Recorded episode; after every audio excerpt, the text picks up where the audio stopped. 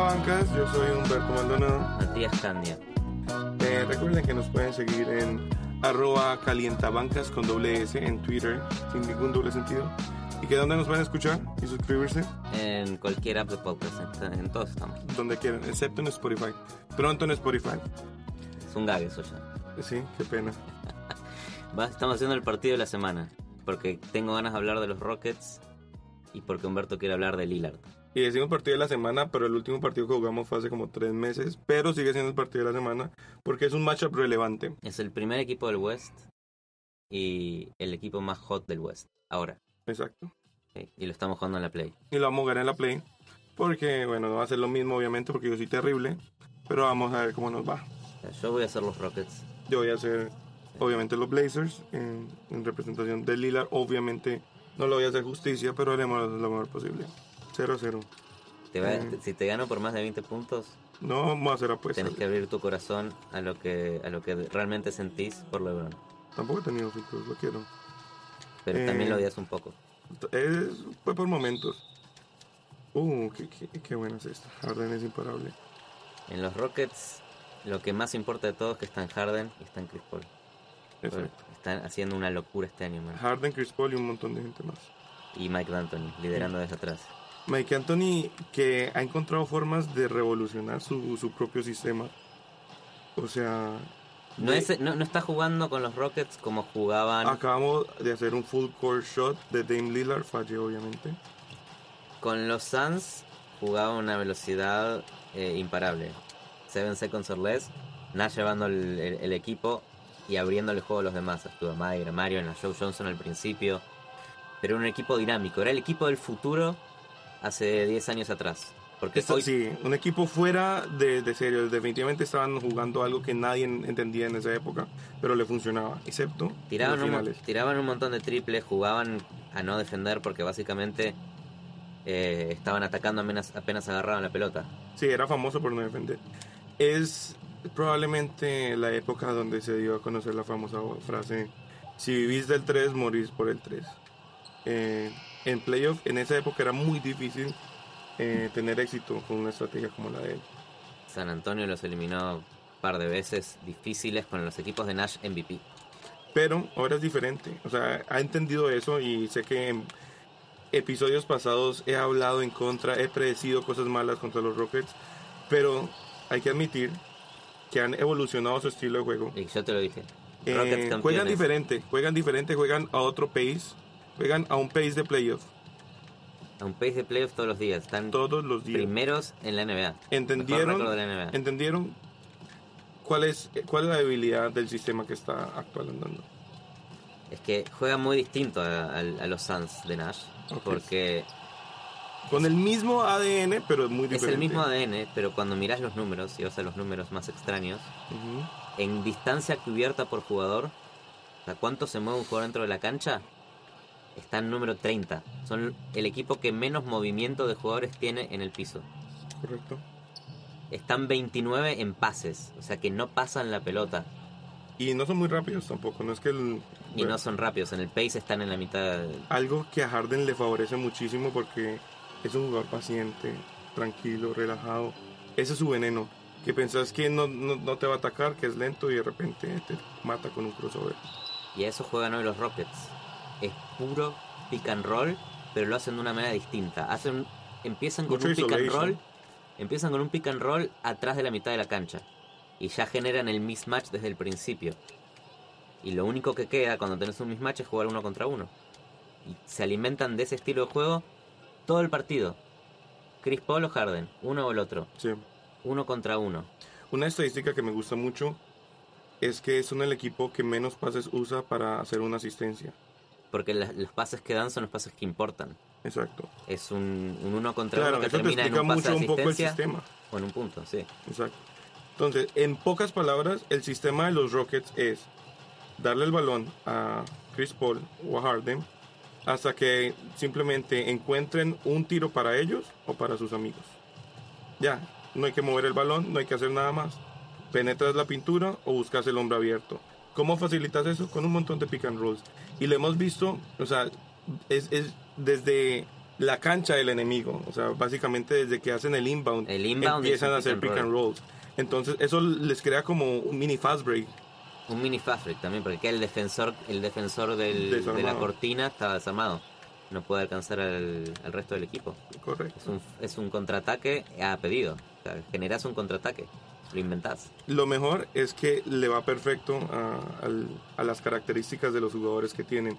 O sea, es un sistema súper delicado, súper frágil y para el cual casualmente Mike de Anthony tiene los jugadores adecuados.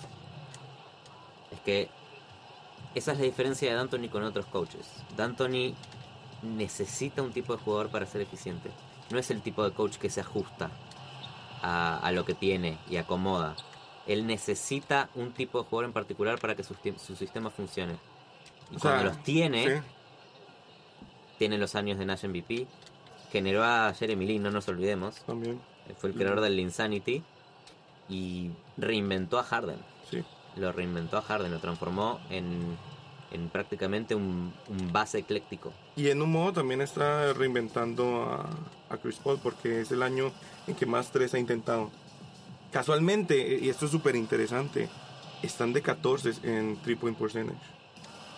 Están en la mitad, o sea, tienen una cantidad de triples impresionante, pero no son los que mejor tiran. Claro, pero son de primeros en En 3 attempt. points made. Sí. Y Increíble. también, y también son los que más tiran. Son los que más tiran. Están tirando más triples que dobles esta temporada. Es Y eso no pasó nunca en la historia de la NBA. Que un equipo tire más triples que dobles. Es una locura. No existe. Esto es D'Antoni volviendo a ser el básquet del futuro. Sí. ¿Cómo va a ser el básquet dentro de 10 años? Lo, lo interesante es que a cuando hace poco hablábamos del básquet del futuro y de lo que estaban haciendo los Warriors, era un básquet aburrido porque se estaba volviendo un básquet de solo tirar tres. Este básquet de, de Anthony sigue haciendo penetración a la pintura, sigue usando el centro para hacerle, eh, para hacerle lobs a capela. Todo el tiempo eh, Harden le está haciendo pases en la pintura a capela. Sí. Entonces, no pierde eso, no pierde esa emoción. Y es, un, y es como un ritmo también lento noventero. Es lento noventero, pero tiene una cosa que muchos también odian. Que la mayoría del, del- de los uno contra uno de Harden terminan en una falta. Sí, Y Harden tiene esta técnica en donde es odiado por el mundo entero porque empieza a conseguir faltas de los defensas agarrándoles, sí, la mano. agarrándoles el brazo y enganchándolos y falta defensiva. También hace algo y es que él baja mucho el balón. La volcada que tiene. Sí. Eh, between the legs con Green. Estoy Quedó en, el, quedó en el suelo. ¿Quién es este? Quedó en el suelo revolcado. Estoy distraído hablando con... Estoy distraído con mi análisis, no le he estado poniendo cuidado al partido, la verdad, Matías, no te hagas. 27 a 12 te estoy ganando. Sí, 14. El básquet que a mí más me entretiene, eh, aunque a mí me gusta mucho lo que hacen los Rockets porque son visionarios, sigue siendo algo más parecido a Golden State, que es mover la pelota. Que todos jueguen, que todos participen y que empiecen a generar espacios a partir de los pases. Ese es el básquet más lindo. Sí, sí, es, es una batalla de estilos, básicamente, lo que vamos a ver en, en el oeste. La final del oeste es una batalla de estilos. Sí, Es el, el- el básquet del futuro de Anthony que puede ser distópico para muchos. Porque, ¿qué pasa con la línea de tres? ¿Se cambia, se deja igual? claro. ¿O se sigue, se sigue hackeando el básquet, se sigue hackeando el sistema? Lo, lo- lo- lo otro interesante es que antes de que empezara la temporada se hablaba mucho eh, de cómo iban a encajar esos dos jugadores que necesitaban muchísimo el balón. Harden y Chris Paul. Exacto. Y la verdad es que encajan perfecto. Es verdad, era el, el- el cuestionamiento era Chris Paul nunca jugó con alguien que domine la pelota, tanto como él. Harden tampoco. Pero basado en el sistema que tienen ahora, que es 100% pick and rolls. Es que son los únicos dos que tocan la pelota. Exacto. Esa, esa era la trampa de, de D'Antoni. Tengo que distribuir la bola entre Harden y Chris Paul, ok. Que Que solo entre, lo- entre los dos agarren el 80% de las posesiones. Exacto. Y hemos visto situaciones donde el pick and roll lo hacen entre ellos y es letal. Porque si, si cubrís al uno o si le haces doble marca al otro, le dejas la posición al otro. Exacto. Es imposible. Es imposible defender. Sí, básicamente estamos viendo un equipo de Anthony que ha aprendido de sus errores y que está listo para los playoffs y que más que todo está listo para enfrentar a los Warriors. O sea, esta vaina que dijeron hace poco, que es lo único en lo que piensa en la organización, es, es en serio, En ganar los Warriors. ganar los Warriors. Es lo- sí, bueno. Hoy son el mejor equipo de la NBA. Sí, Hoy son el equipo candidato a ser el campeón, más con las lesiones de es el Golden equipo State. con el mejor récord. Lesiones, lesiones, ¿no? ¿Por qué? Yo tengo la teoría conspirativa que mucha gente comparte en el internet que estos señores no están lesionados. Que Golden State no tiene lesionado a Curry, no Nadie tiene lesionado a. Durant, no tiene lesionado a Green, No, no tiene lesionado a Clay Thompson. no. Todos, todos están descansando. Están usando radiografías viejas. Exámenes viejos. Esto es un complot de los médicos. Es- Están tanqueando por Luka Doncic. Están tanqueando. Están tanqueando por los playoffs. No, está todo el mundo descansando. Los van a poner a descansar dos semanas. Van a llegar como con tres semanas antes de los playoffs a coger ritmo, fresquitos, a cagarse a todo el mundo. Esa es la técnica que no está haciendo Houston. Houston está yendo a full todos los partidos. Sí. Todos los partidos.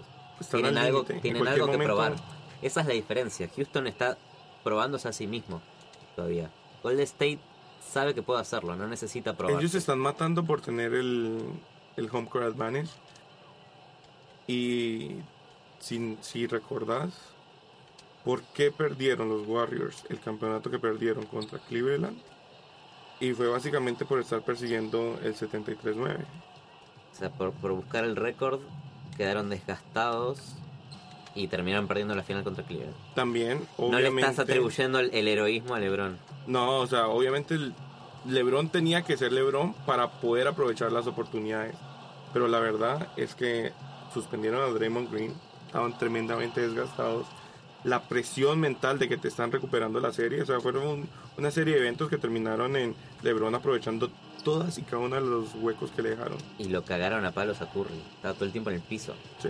Era el niño récord que venía de clavar triples de mitad de cancha eh, Aparte, toda la temporada y a LeBron y a Cleveland no le caía bien eso. No, Ir- aparte, Irving en el one on one eh, lo mataba. lo mataba y eso fue lo que terminó pasando en el último partido. Exacto. Intentaron poner a Clay Thompson, pero lo único que estaban haciendo es... Clay Thompson es un juego muy relajado. Sí, No vas a frenar a Irving loco en un Game 7. pero no, no, no fue suficiente al final. Esa es la mejor serie eh, de los últimos años. Cleveland contra Gol. Es el principio de la rivalidad, Sí, también. si querés. Claro, porque para que haya rivalidad el otro tiene que ganar, si no es paternidad. Paternidad, tal cual. Filosofía calienta bancas. que eso es lo que tiene mm, Popovich por sobre Mike D'Antoni en los playoffs. Paternidad. Paternidad. Por cierto, hoy es el cumpleaños de Pat Riley. Feliz cumple Pat. Seguramente cuando salga este podcast mañana va a estar desactualizado, pero feliz, feliz cumple Pat.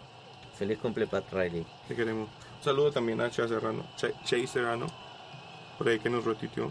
Gracias, Jay. Tenemos una reunión pendiente, no te olvides. Ahora, si los Rockets y Golden State van a una final del oeste en siete partidos, ¿ok? Una serie de siete partidos. Rockets y Golden State. Rockets y Golden State. ¿Vos decís Siete que partidos. Steve Kerr no ajusta? ¿No ajusta la, la defensa para, para curarse y defenderse del pick and roll Esa es la vaina. y, de- y del uno contra uno?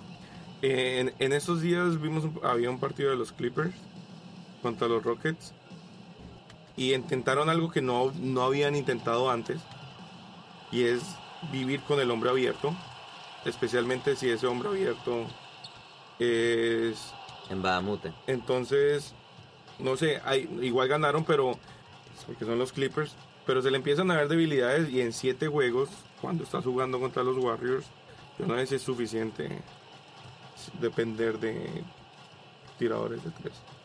Pero o sea, una buena técnica para defender a los Rockets es primero estar, estudiarlos muy bien Claro. y, y ver co- cómo, cómo defender el mismatch, cuándo rotar, cuándo hacer, cuándo, cuándo ir a Claro, cubrir al es otro que son hombre. esos pick and rolls que te matan, que obviamente teniendo estos dos jugadores, fuerza, eh, ellos viven de los errores, básicamente. Y hay, y hay muchas jugadas en donde es un pick and roll, la recibe el grande que está haciendo el pick. Y absorbe marca también. Y Sí. termina encontrando un hombre abierto para hacer- tirar un triple. Sí. También está la técnica de los Spurs el año pasado, que es meterse en la mente de James Harden. Pero ahora está Chris Paul. Va a estar Chris Paul. No es tan fácil. Exacto. Pero es mucho más fácil controlar a Chris Paul que a James Harden. Eso sí, ya se acabó. Controlar bien la pintura y hablamos. No como lo estoy haciendo yo, evidentemente. 56-24 va este partido. 56-24. Yo te estoy ganando con Houston, pero es que soy Houston. Es Houston. No, no es eh, los Blazers. Que, que estamos ignorando. La cara de Al Farouk Aminu tirando esos eh, tiros libres. Y lo erró. Y lo erró. Y lo erró. 56-26 gana Houston a Portland. ¿Sabes quién va a ganar? Y quién nunca podía ganar. Un montón de ex Hornets y Pelicans. Que son, lo- son la base de. El, el core que no es Harden en Houston. Chris Paul, que jugó 8 años en, en Nueva Orleans. Ryan Anderson jugó un par de años clave, jugó con Anthony Davis. Y también Eric Gordon, que fue el jugador por el cual había sido tradeado Chris Paul. Tremenda temporada de Eric Gordon también. Tremenda temporada de Eric Gordon que cuando jugaba en los, en los Pelicans eh, era un, un jugador de rol que contribuía muy callado. No tenía un rol tan específico como en los Rockets que es tirar triple, triple, triple, triple Es que ahorita y los tira de mitad de cancha. Todos los jugadores en los Rockets tienen un rol muy específico ahora. Tirar triple o Tirar ser eh, Chris Paul o Harden. Exacto. Entonces tenés el equipo form- formado por dos snipers en Ryan Anderson y, y Eric Gordon, en dos eh, dominadores de pelota en Chris Paul y Harden y Ariza, que no lo tenemos que olvidar, Es verdad. que es la pieza defensiva de este equipo. Es verdad. Sin Ariza no hay Rockets. Y vamos al halftime porque te estoy ganando 63 a 30.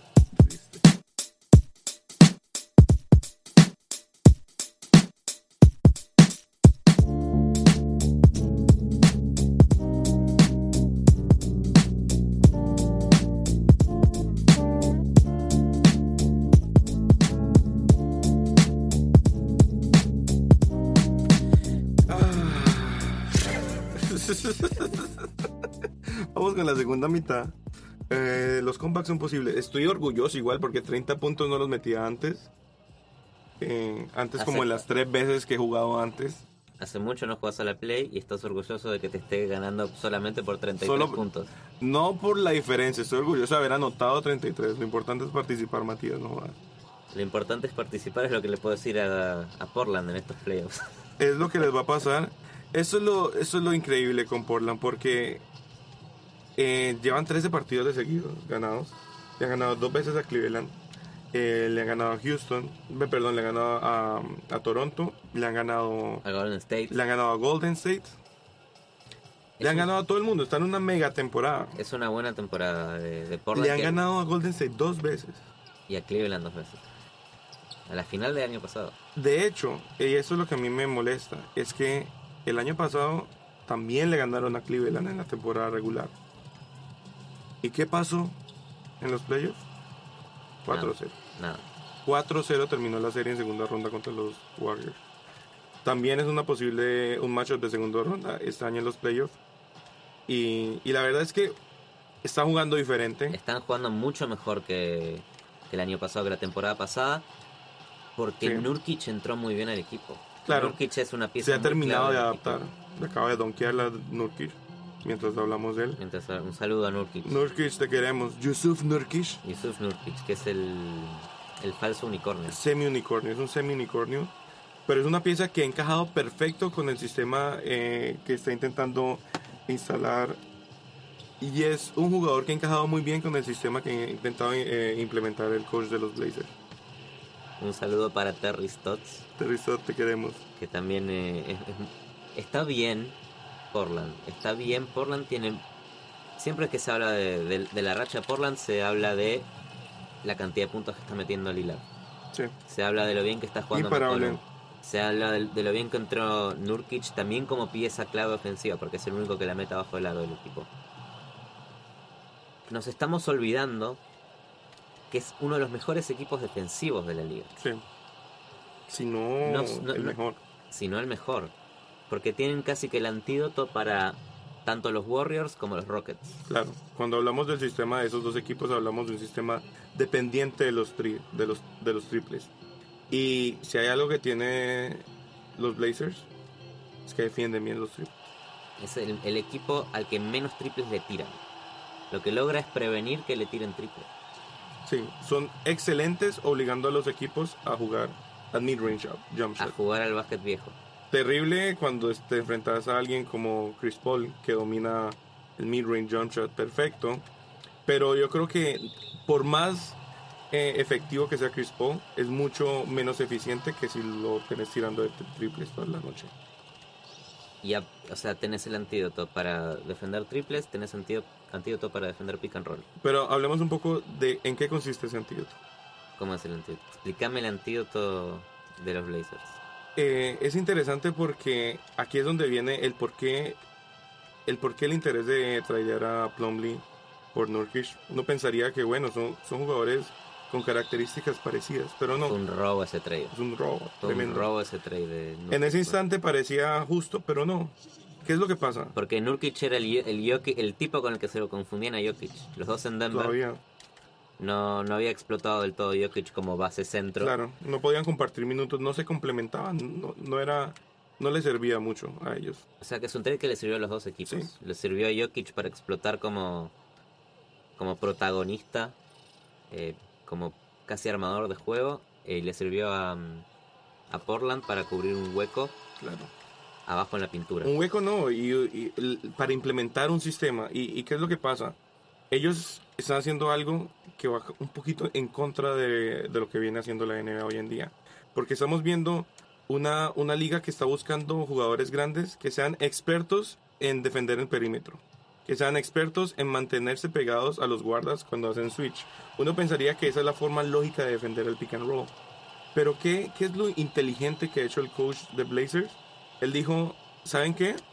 Volvamos a los básicos, volvamos a tener un, dos tipos grandes defendiendo la pintura y que mis guardas sean los que se encarguen de defender el perímetro. Sí, suena básico. Lo que pasa es que han decidido, y es que en una liga donde siempre tenés que escoger cuál es el veneno con el que te van a matar. ¿Con qué quiere morir Stotts? Exacto. Él dijo, ¿sabes qué? Prefiero que James Harden, prefiero que Curry hagan sus jugadas y se esfuercen por hacer tiros. Y así en el momento que busquen un hombre abierto, voy a poder switchar fácil y cubrir mejor esos espacios.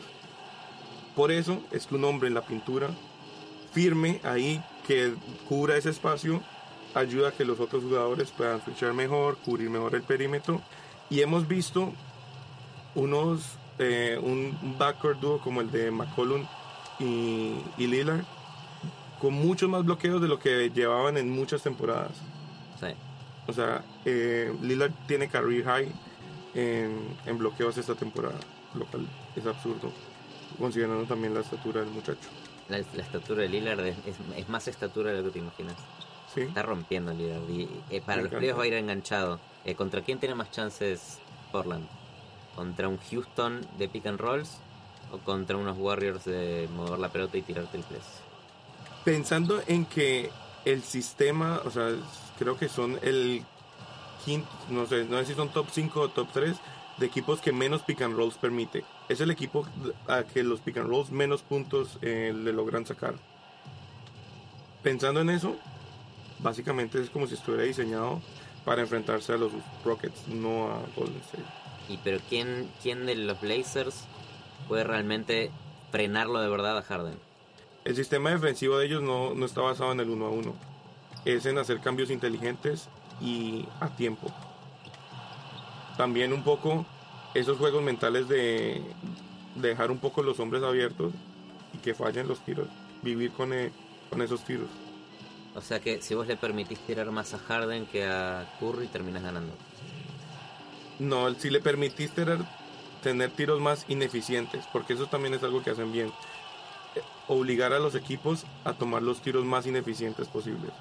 Van en contra de la filosofía de quiero tirar la máxima cantidad de triples posible. Es que entendieron que vos no puedes compartir, combatir eso con lo mismo. Si, si ese es lo- a lo que están jugando, hay que buscar otra forma. No puedes jugar a lo mismo. Bueno, es que siempre hablamos de que la NBA va a tirar más triples y hoy se tiran mucho más triples que antes, pero sí hay muchos equipos que van en contra de la tendencia. Sí, Siempre los hablamos. sí, Equipos como Nueva Orleans correcto. en contra de la tendencia, es un equipo de unicornios. Equipos, equipos como Milwaukee en contra de la tendencia.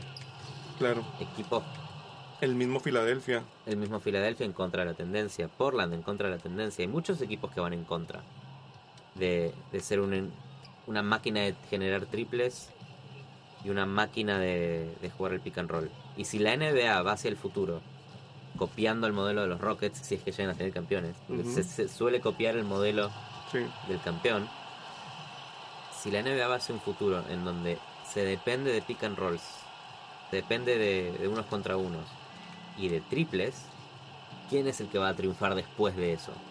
El que lo lleve más para adelante y- claro. y, y- y haga lo que haría de Anthony dentro de cinco años, que es el próximo paso hacia, hacia tirar más triples y que el juego sea más rápido, o vas en contra de eso y revertís la tendencia del básquet de tirar triples a ser más pausado.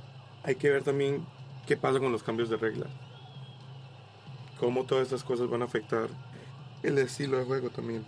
Porque eso es, este, este nuevo estilo de juego es muy mucho producto de los cambios en las reglas. Porque ahorita cuando tenés eh, reglas que, que protegen más a los guardas, que protegen más a los jugadores, el isolation funciona mucho más porque el jugador tiene mucho más espacio.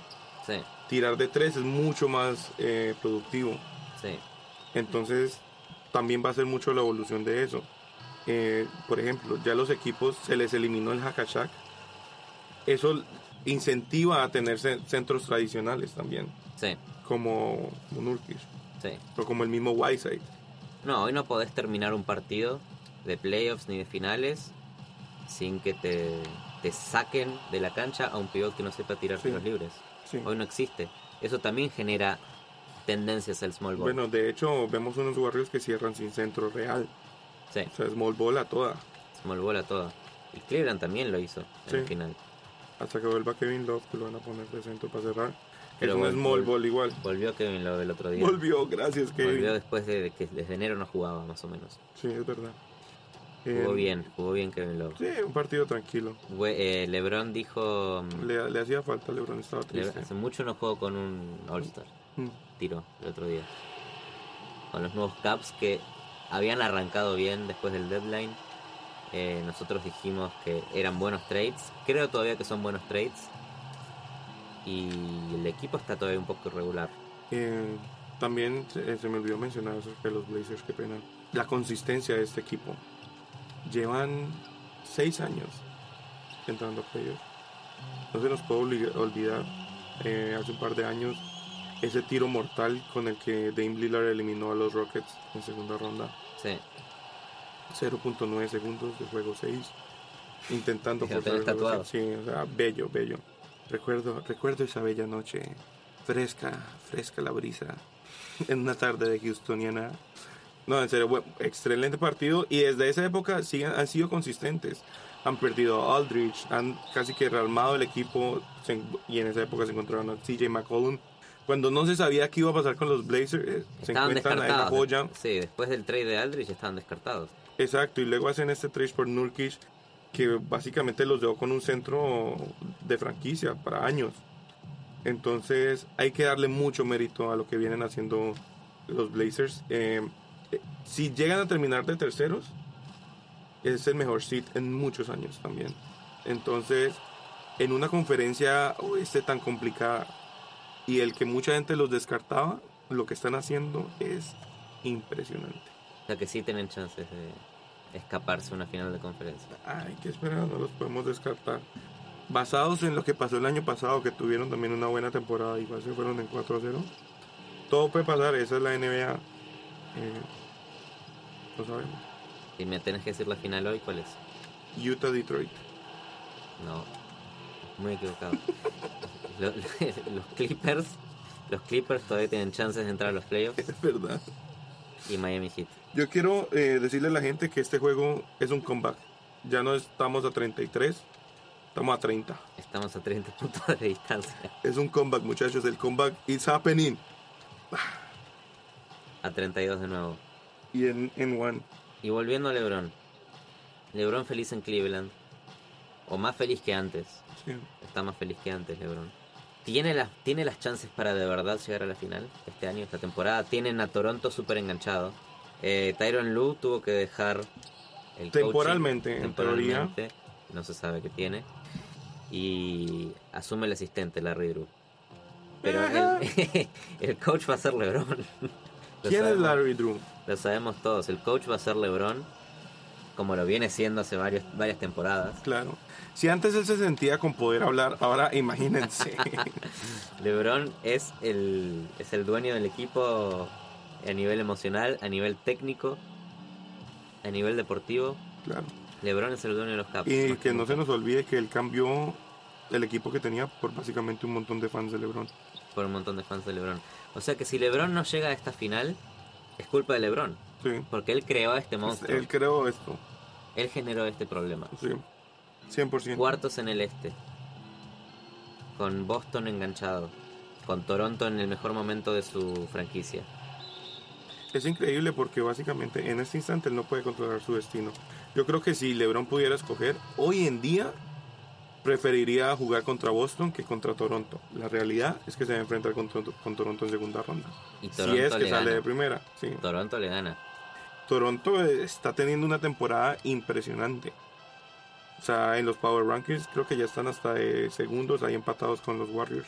Es, es que es el equipo del momento del este. Y tienen la mejor defensa del planeta. Y tienen una muy buena ofensiva. Sí.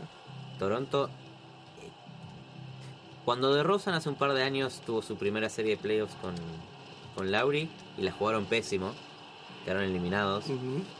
Por culpa de ellos tirando bajísimo porcentaje de tiro. No, Se generó el mito de que, de que Toronto no es un equipo de playoffs. pero eso, eso les ha pasado por lo menos tres años de seguido. Tres años de seguido. Existe el O sea, mito. son de- los Clippers del, del este. son los Clippers del este. No estoy de acuerdo. No estoy de acuerdo. O sea, lo que eran los Clippers hasta que antes de que se desarmaran. Pues. No, yo creo que esto es premiar a la consistencia, porque Toronto no cambió eh, la esencia de su equipo en años. Este es el mismo equipo que había jugado pésimo sus primeros playoffs. Es el mismo equipo. Sigue, sigue estando de Sí. Rosen, sigue estando Lowry. Ahora está Valenciunas muy bien. Le agregan a Ibaka. complementando. Ibaka que entró también a, a, darle defensa y triples al equipo. Está bien Toronto. Y tiene piezas para pelear en un este que por lo general está, Está débil, sí. está débil. Que por lo general domina LeBron y, Lo- y LeBron este año no existe. Oh, ¿qué? LeBron no existe. LeBron este año no existe. Ah, bueno. Los 16 triple dobles que llevan no cuentan. No cuentan. No, LeBron, LeBron lo que necesita también es tiempo con este equipo, porque yo creo que es buena base para los Caps, pero fue muy de golpe en el deadline hacer Sí. un cambio de la mitad del equipo y pretender llegar aceitado para las finales. Sí. No sé si le va a ser fácil. Yo creo que este es el equipo que tienen que mantener y, y dejar de explotar a la bomba y renovar el equipo todo el tiempo. Correcto. Pero con este equipo vienen bien. Eh, yo creo que es de esas vainas, ojo, también gran mérito de Dwayne Casey, gran coach, lo que ha logrado hacer con este equipo, la consistencia que ha tenido de por lo menos llegar a los playoffs en los últimos cinco años. Eh, eh, pero esto es de si en este instante que estás haciendo tu mejor temporada no haces nada. Este es el momento, el momento para Exacto. probar que Portland puede, eh, que, mm, que Toronto puede llegar a una final del este Exacto. y puede ganarla. Y si no haces nada, ¿qué significa eso para Dwayne Casey? Sea, ¿Qué significa? Pero ¿Cuánto creo- tiempo se espera el proceso? ¿Qué significa para DeRozan? ¿Se queda? ¿Sigue esperando? No, es buscar una pieza más para complementar. Claro. Otra cosa que tienen en común los Blazers, bueno, una cosa que tienen en común los Blazers y, y los Raptors, dos de los pocos equipos eh, actualmente que no son super equipos y que están con, con su núcleo desde hace mucho tiempo. Eso es muy lindo. Es Sí. el premio a la consistencia. Sí. El- como el premio a la consistencia de San Antonio, que estuvo décimo en el oeste, des- después de mucho tiempo con serias chances de no llegar a los playoffs, y Kawhi que todavía no vuelve. Es el drama más raro que hemos visto. Es el drama más raro de la temporada, nadie se lo esperaba. Kawhi dijo que, que iba a volver la semana pasada, todavía no volvió. Bueno, según una declaración de Tony Parker, ni siquiera está entrenando. Y para que un jugador esté intentando, digamos, ahorita el, el rumor es que va a intentar debutar el jueves. Si el jugador quiere debutar el jueves, o sea, es anormal, es imposible que no esté entrenando con su equipo. Si el tipo, o sea, para, devol- para volver a la cancha, yo creo que necesita que por lo menos un mes de entrenamiento. 1 a 1, 2 a 2, 3 a 3, 4 a 4, hasta que por fin juega 5 a 5. O sea, te- te Y está sen- te listo para volver. cómodo, te jugás con entrenamiento de contacto. Exacto. Eso, eso no está pasando. ¿Qué quiere decir eso? El tipo no va a volver esta temporada. Pues entonces, ¿por qué estos, estas mentiras, estos rumores? Es rarísimo, es una temporada rarísima la que estamos viviendo de parte de los, Feo. de los Spurs. Due- duele ver esto. ¿Sabes qué duele más? Te acabo de ganar. Sí, A ver cuánto, cuánto salió el partido. A ver si te acuerdas. mucho, mucho. 107 a 71. Sí. Eh, pero- terrible, terrible, pero bueno, lo sabíamos. Metiste menos puntos que Golden State eh, el otro día con todos lesionados. Sí, terrible. Contra San Antonio. Y para terminar el tema de San Antonio, todo se resume a, un mal diagnóstico de la lesión. Mi teoría de lo que está pasando. Robada de Jalen Rose. El mal diagnóstico de la lesión le hizo perder la confianza en el equipo. Y todos estos comentarios que ha salido a hacer eh, Popovich acerca de depende de él, sale de nuestras manos, todas estas vainas, lo único que hacen son ponerle presión que para un jugador no es cómodo, no es lo que quiere sentir. Te estén presionando a volver, sobre todo después de que volviste y te lesionaste más. Si tu cuerpo médico te está diciendo, espérate, no jugues hasta que te sientas cómodo. Y por otro lado, tu cuerpo técnico te está diciendo, hey, ¿qué pasa cuando volves? Empezás a desconfiar quién tiene los mejores intereses. Y eso es algo que yo creo que Popovich nunca había sentido en su vida y está afectando al equipo. El equipo que siguen llegando, llevando Manu y Aldrich. Básicamente ellos dos llevando Sí. el equipo al Claro, Murray se le intentó dar los, las Murray riendas del titular. equipo. Se quejó Tony Parker eh, el otro día que Popovich le, le grita mucho más a Parker eh, novato que a Murray. Está sensible Popovich, ya no sabe cómo manejar. Mentira, mentira, Popovich no está sensible. Está sensible. Lo escucharon primero acá. Popovich no sabe más manejar. Perdí el control de del camerino. Perdió el control. San Antonio es consistencia. San Antonio va a jugar los playoffs. Y San Antonio va a pasar a segunda ronda de playoffs. Y Y. Kawhi va a volver. Y cuidado. Kawhi no va a volver esta temporada. Pero bueno, última pregunta antes de irnos. Sí. ¿Los Pelicans entran? Es una pregunta muy difícil. Los Pelicans. los Pelicans van a entrar. Los Pelicans van a entrar. Mirotic entró bien al equipo. Anthony Davis está imparable. El oeste es muy difícil. Pueden quedar afuera como cualquiera del- de los equipos que no son Golden State, Houston o, Correcto. o Portland. Pero creo que entran y cualquier matchup va a dar igual. Exacto. Cualquier matchup va a dar igual. Tienen chances de ganarle a cualquier matchup si, si se enchufan. A Golden State y a los Rockets también. Ok. Ese es, ese es el amor del fan. A Portland le pueden ganar una ronda de playoffs. Sí. A San Antonio le pueden ganar una ronda de playoffs. A los Spurs, sí, fácil. Eso es fácil. A Jazz, fácil. A Utah le pueden ganar una ronda de A playoffs. los Thunders, no sé. A Oklahoma le pueden ganar una ronda de playoffs. Sí, sí, sí, sí, sí. Claro que sí. Sí pueden, sí pueden. Anthony Davis enchufado puede ganar una serie entera solo. Y después le ganan a. eliminan a Golden State o Fácil. a Houston y le ganan la final. A Toronto, no, no, no. a Detroit, A Miami. A Miami. Ah, verdad. La final va a ser final. Qué, qué, qué bobos que somos. escucharon primero acá, Miami Pelicans en las finales. 2024. Celebrando el cumpleaños de Pat Riley. Síganos en Twitter. No se olviden, exacto, arroba calientabancas con doble S. Eh, suscríbanse en todo en donde les guste escuchar podcast. Eh, Hasta la próxima. envíenle mensajes de amor a Wiggins, está triste porque Está no triste, quiere ser la tercera opción. Y eh, escríbanos, ¿no? Los queremos.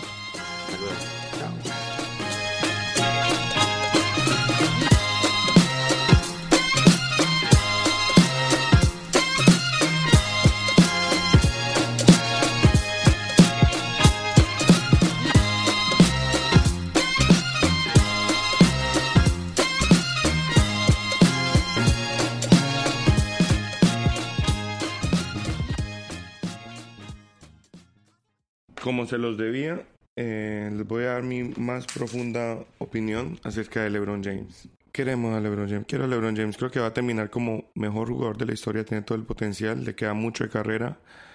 Eh, va a pasar a Jordan, aún si no gana más anillos. Creo que el, eh, su legado está, está protegido ya. No importa qué más haga. Eh, y ojalá vuelva a Miami. Te quiero, LeBron. Vuelve.